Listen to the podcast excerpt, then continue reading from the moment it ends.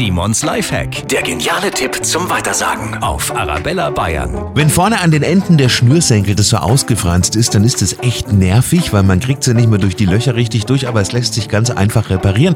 Nehmen Sie etwas Tesafilm, wickeln Sie es vorne ein paar Mal um den ausgefransten Teil des Schnürsenkels rum und schon lässt der sich wieder wunderbar durch die Löcher im Schuh durchfädeln. Simons Lifehack, jede Woche gibt's neun und natürlich immer noch mal zum Nachhören für Sie auf arabellabayern.de oder in unserer App.